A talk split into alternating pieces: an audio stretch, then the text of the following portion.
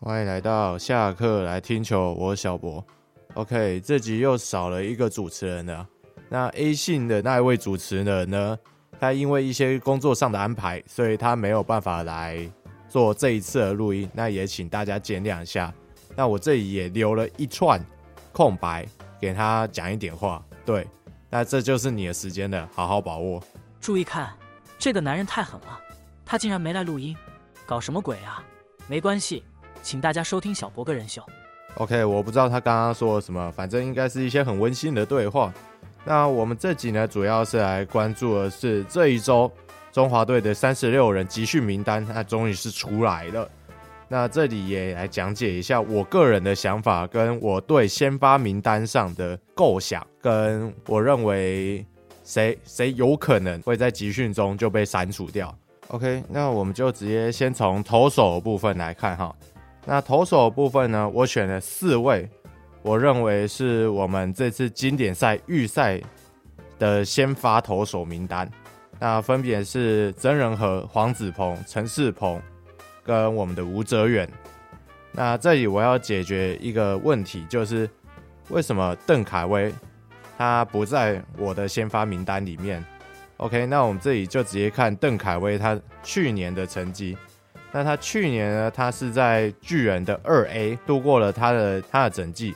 那他去年的成绩呢是六胜十二败，那 ERA 是高达了五点二二。虽然说他有着非常非常高，甚至突破队史纪录的十一点二的 K 九值，但是他的 BB 九也来到了五点六。这时候就会有一个问题，就是当他在遇到选球比较好的对手的时候，他的压制力可能会不不太好。对，那这也就是为什么我没有把邓凯威他放在我的先发名单里面。然后再来我要讲解的部分是关于陈世鹏的部分。那陈世鹏呢，他去年是投出了生涯年嘛，去年二十。整年二十三场出赛，生涯新高。那十八场的先发，总共是八胜六败。那 ERA 是二点六九，然后 ERA Plus 是高达一百二十四。那 K 九是八点二，BB 九是二点九。那整体上来被打击率呢是两成五三。所以以这样的成绩来看的话，我个人认为他比起邓凯威，他是更加的稳定，更加的稳定的。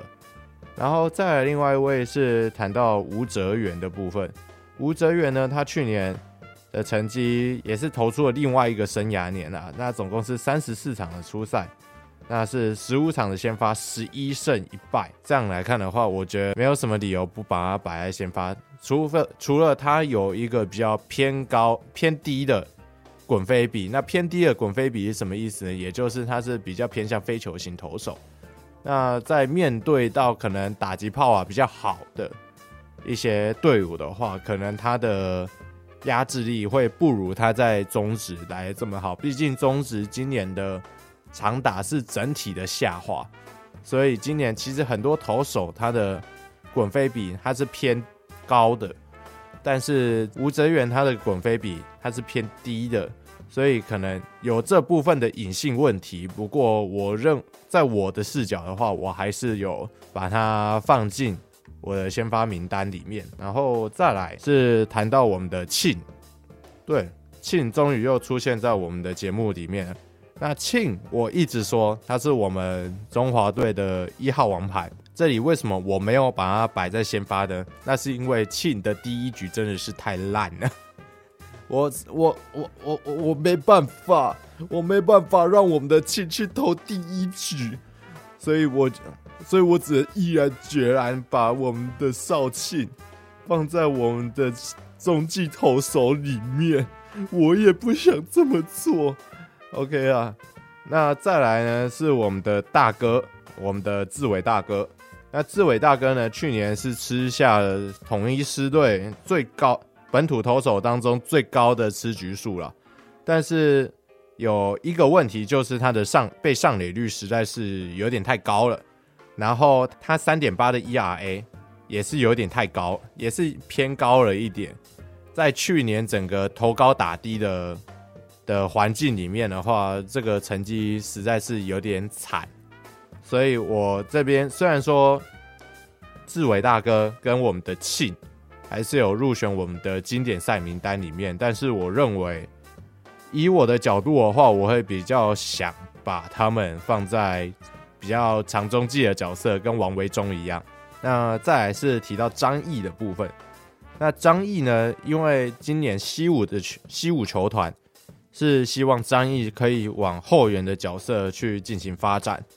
所以这边张毅呢，他只会投后援，就不会像是二零一九年的时候投韩国那样七局七局零失分这种这种热血热血表现就不会再出现了，因为我们的张毅已经转后援了。那这里丙总已经确定说，我们的宋家豪会是我们这次的门神，会来负责担任我们这次经典赛关门的工作。那再来。讲到是守备位置来看的话，是捕手。那捕手这边呢，则是选了吉吉奥巩冠，然后林岱安、高宇杰跟戴培峰。那我这里的偏好呢，我会希望是戴培峰去蹲先发，我们的捞哥去打指定打击。那这里的原因呢，首先第一位，我们的戴培峰，因为戴培峰呢，他是史上最年轻的百吨捕手，而且如果以打击数据跟守备数据的平衡性来看的话，林大安在去年算是在打击上遇到了相当的低潮，那整年的打击率其实也都还蛮挣扎的，大概都在两成五以下度过。然后高宇杰呢，在去年是没有稳定的在义军去进行先发。那去年的义军主战在下半季的时候，也主要以弗莱西为主嘛，所以高宇杰去年其实是没有什么出赛的。那以这样的条件下来看的话，有稳定出赛，然后打击成绩还不错，然后有守备能力的话，以这三点的平衡性来看的话，我会选戴培峰。那为什么不选捞哥呢？因为捞哥的蹲捕。实在是就不太不太抓得到人，那个被盗垒率实在是不太行，真的是被盗假的。哈哈哈，捞哥的守备真的是一个很大很大的很大的问题啊，所以捞哥的话，我觉得主要应该是会去借助他的打击能力。我觉得让捞哥去指定打击啊，不要不要不要不要不要让他蹲啊，对我。让他蹲的话，我觉得对面对面可能直接上一垒之后直接开始跑，不管怎样就是跑就对了。反正对面反正蹲在那里也抓不到。OK，那再来是谈到内野手的部分。那内野手的部分呢，是让我思考最久的一个部分。那我这里讲解一下。首先，王威晨原本是不在那个原本已经。事先透露的名单里面，那是在公布三十六人集训名单的时候才出现在名单上面的人物。那王威晨呢，也确定应该会是这一次这一次 WBC 的队长了。那这边我就假设王威晨就一定是先发三垒手。那再来呢，就要开始从其他人里面挑出先发嘛。那一垒手呢？一垒手部分我会挑的是吴念庭。那吴念庭呢？他是有守一垒的经验的，在之前西武狮的时候，山川岁高受伤的时候，他是有守一垒的经验。那当然，他也有其他守备位置的部分。那但是这里我还是会把他偏好放在一垒。然后我们的中线的二游。我觉得就会是旅外组合，就会由张玉成跟林子伟去组成。那这两位也一样是守备工具人，就由他们两个去组成中线去做防守。那这里会说，那诶、那江坤宇呢？那江坤宇，我这边虽然说他在打击上去年也是有不错的成绩，但是我认为。可以让经验更丰富的两位旅外去扛起这一次的的二的中线守备，然后江坤宇则是在后半段的局数去进行代守。然后郑宗哲也是一样的道理，也是在后半段的局数去进行带手会比较好。那再来是讲到范国成，哎，我最喜欢的范国成。那国成呢，这边我应该也是会把它放在后半段的代打为主。然后再是林立，林立虽然说这一次被归类在内野手，但是我认为可能会把他丢到外野也说不定。对，也有可能会让林立去外野，去外野发挥打击实力，不要在内野可能跟别人相撞之类的，我不知道。OK，那再来是谈到外野手的部分。那外野手的部分，谈到刚刚林立是一个不确定因素嘛？那我们这边就先不管这个不确定因素，我们就纯谈外野手。那外野手，中外野手是让我最纠结的一个部分，因为中外野手里面能去中外野的人选有郭天信、陈诚威跟陈杰宪。那这三位呢，是本次最佳。最佳十人外野手的三位，然后郭天信跟陈杰宪，则是这一次那个金手套，也都是金手套的人选。但是这里呢，如果要以经验以经验来看的话，我会更偏向陈杰宪一点。一来陈诚威虽然说他的战术价值极高。就是光脚程就已经够有战术价值了，但是他在守备端的表现可能还是比较不如陈杰宪一点。虽然说他在打击的成绩上来看的话，应该是比陈杰宪来的更好一点，但是陈杰宪整体的平衡度，我认为是比陈晨威还要来得好的。然后再来是郭天信，郭天信虽然是龙队的第一棒，当然也有到第三棒了。那但是我觉得天信有一个问题，就是他有偏高的三振率。那这个偏高的三振率的话，就有可能是球队里面的一个比较不确定的因素。所以这边我觉得接线是比两位来说是更加平衡一点。然后再来是谈到左外野，那左外野的部分呢，可以让博荣或林立去战。那我个人的话，个人的话，我觉得给博荣一个机会，给博荣一个机会，让他去证明他自己，OK 的啦。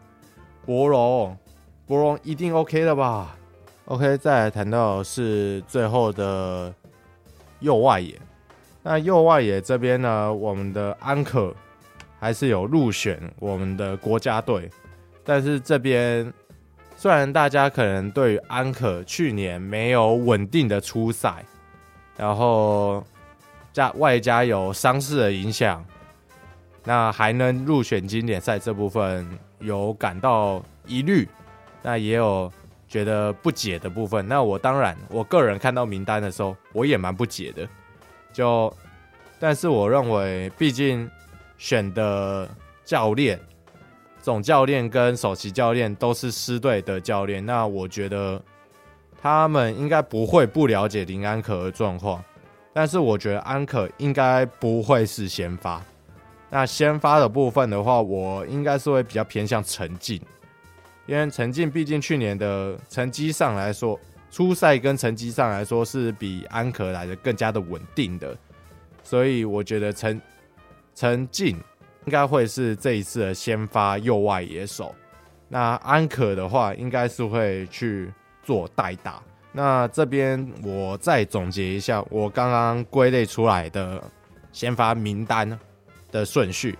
那先发投手呢，分别是四位，那分别是曾仁和、陈世鹏、黄子鹏跟吴哲源。